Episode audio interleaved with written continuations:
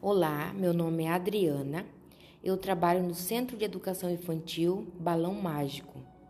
Atualmente eu sou secretária escolar, mas estou cursando pedagogia. Eu vou falar um pouco sobre a história de Lucas do Rio Verde. As obras de abertura da rodovia BR-163 foram feitas pelo Nono Beck, ligando Cuiabá a Santarém, na segunda metade da década de 70 mobilizaram os primeiros colonizadores para esta região de Cerrado, situada no médio norte de Mato Grosso e distante 350 km da capital.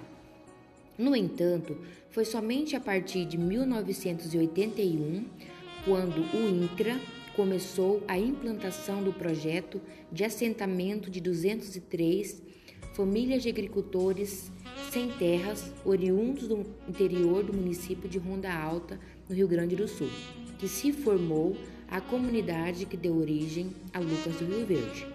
Na época, outros 85 pulseiros que já moravam no local e mais 50 colonos provenientes do interior de São Paulo também foram assentados nos lotes que dividiram a gleba. No dia 5 de agosto de 1982, passou a ser comemorado como a data de fundação da Agrovila, ainda então pertencente ao município de Diamantino. Em 17 de março de 1986, o núcleo urbano foi elevado à condição de distrito, e no dia 4 de julho de 1988, quando conquistou sua emancipação política administrativa. Já contava com 5.500 habitantes.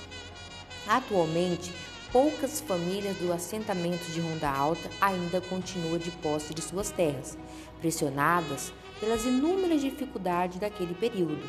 Muitas delas desistiram de seus sonhos e outras perderam os terrenos para a agricultura extensiva que começava a ocupar a vastidão do cerrado. A origem do nome de Lucas é em homenagem a Francisco Lucas de Barros e ao Rio Verde, o rio que corta o território municipal, assim chamado pela cor esverdeada que apresenta. Francisco Lucas de Barros foi um seringalista, desbravador de sertões.